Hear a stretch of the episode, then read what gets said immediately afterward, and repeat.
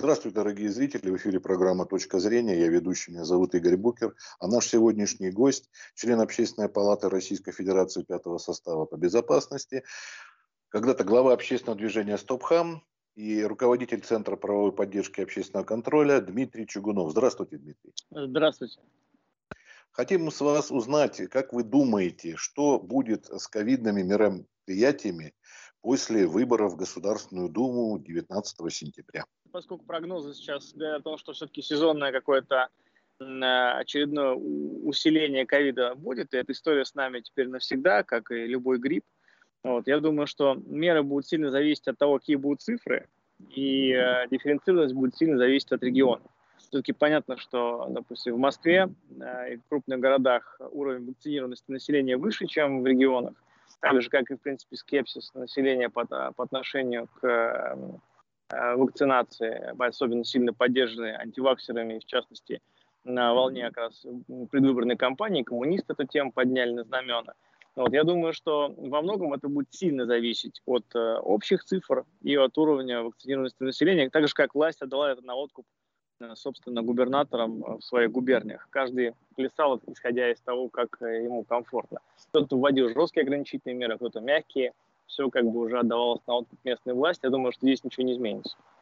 Я думаю, вполне с вами можно согласиться, но вот смотрите, наблюдатели уже говорят о том, что у нас это получается политически зависимое. Помните, да, перед 9 мая были сняты ограничения там и прочее, там при обнулении. Вот и сейчас, когда люди повалят, может быть, несмотря на а, то, что голосование, кстати, очень сложно идет, нужно обязательно поехать зарегистрироваться там в госуслугах, чтобы получить открепление. А вот люди придут на а, участки. А это опять скопление людей. Хоть там дистанция, хоть маски, но это всегда опасно. Япония показала, да, со своим Олимпиадой, что у хотя там соблюдались тоже усиленные меры, еще более людей из Олимпийской деревни не выпускали. Как можно ожидать? Ну, я думаю, что какого-то, какого-то определенного успеха точно стоит ожидать. Но опять же, э, ну, насколько я понимаю, там, по мерам, которые предпринимаются в Москве, основное усилие властей сделано на то, чтобы загнать большую часть населения, особенно из групп риска, в электронное голосование, и что, на мой взгляд, опять же, обосновано, потому что все-таки мы живем уже в понятный век диджитализации, все уходит в цифру, и рано или поздно электронное голосование станет для нас какой-то абсолютно обыденностью, хотя сейчас, конечно, определенный скепсис и лудизм э, все еще присутствует относительно возможных вбросов и использования технологий в пользу там, одной из, какой-то, из каких-то партий, давайте не будем называть никаких. Вот. Э, но при этом я думаю, что те, кто находится в зоне риска и в группе риска, они прекрасно это осознают. И, конечно, если мы говорим о крупных городах, то голосование должно быть изначально организовано циклом таким образом, чтобы избежать скопления людей. То есть никто не, не скажем так, э, дистанцию социальную не отменял, что, опять же, не отменяет, возможно, в дальнейшем всплесков ковидных, но все-таки за предыдущие несколько волн ковида у населения выработался отчасти коллективный иммунитет, кто-то все-таки успел поставить из наиболее осознанных себе прививки, кто-то успел несколько раз бессимптомно переболеть. Вот я три раза бессимптомно переболел. Плюс поставил сверху себе еще прививку Крививак, на всякий случай шлифанул. Поэтому я понимаю, что после летней кампании, возможно, эта осенняя кампания, она ковидная волна, она не будет настолько сильной, как предыдущая, когда там практически до локдауна доходила. Ну и то, что сейчас начало, собственно, самого сезона, но пока еще цифры держатся на уровне, не знаю, уж искусственно это делается или э, это реальные цифры, но пока уровень заболевания остается там, прежним, как и месяц там, назад, когда он упал до минимальных значений с тысячи-полторы тысячи заболеваний в, в Москве, что в целом для многомиллионного мегаполиса это не очень большие цифры, понятно. Ну вот у нас э, получается таких два столпа. Первый это вот э, как бы выразили, сезонная болезнь, а второе – это политический аспект. Вот тут стоит ли ожидать после уже выборов, когда будут, э, может быть, не сразу, может быть, тот же там октябрь, даже, может быть, и ноябрь, или уже к концу года. Тут вы как считаете, политическая составляющая? Ну, сдерживающая, сдерживающих факторов уже не будет. Если, понятно, летом э, ни Собянин, ни крупные какие-то игроки региональные не стали вводить, хотя были все предпосылки, какие-то серьезные ограничения, именно ввиду того, чтобы да, перед выборами не ассоциировать партию власти и основных функционеров с какими-то ограничительными мерами, не создавать какого-то дополнительного негатива, то, конечно, после выборов э, этих э, сдерживающих факторов станет гораздо меньше.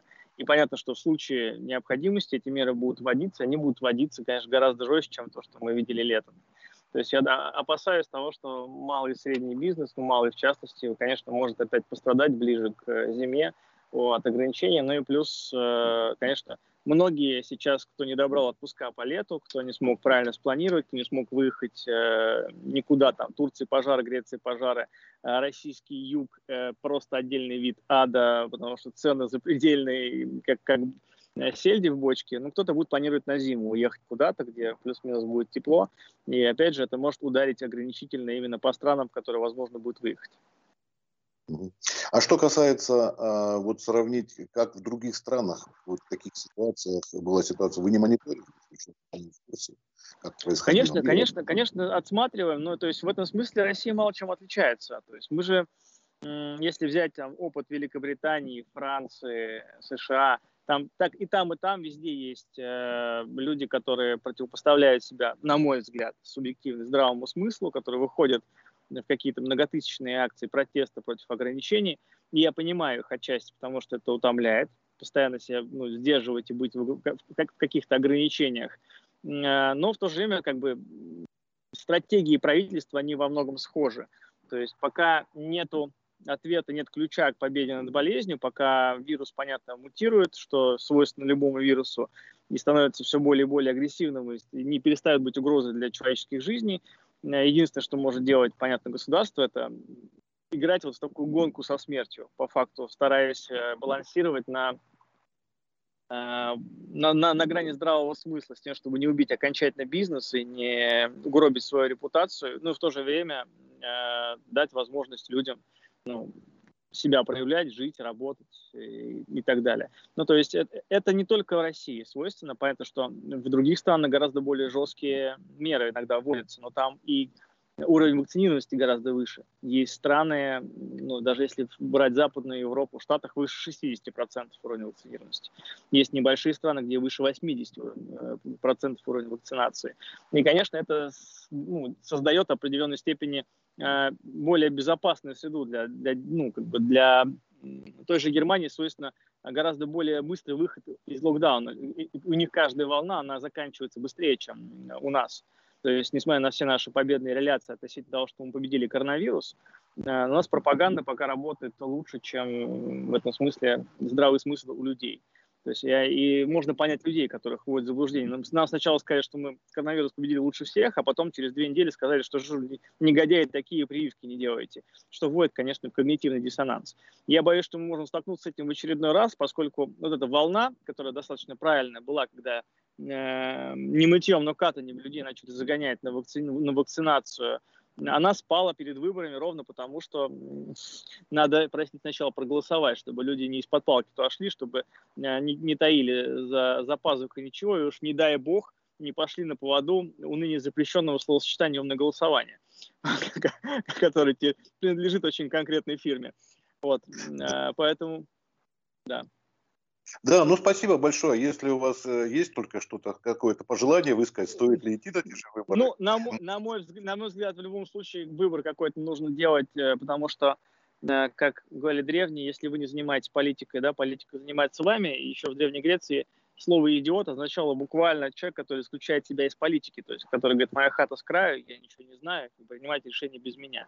И вот чтобы не быть идиотами понятно, что это зачастую выбор без выбора, ну, опять же, может быть, субъективное суждение. Надо так или иначе воспитывать себе какое-то понимание того, к чему вы хотите стремиться и куда нужно двигаться.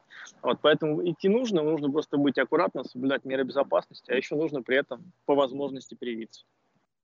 Спасибо большое, Дмитрий, за вашу беседу, за время. Всего вам доброго. Не болейте, До свидания. Здоровья. Спасибо. До свидания.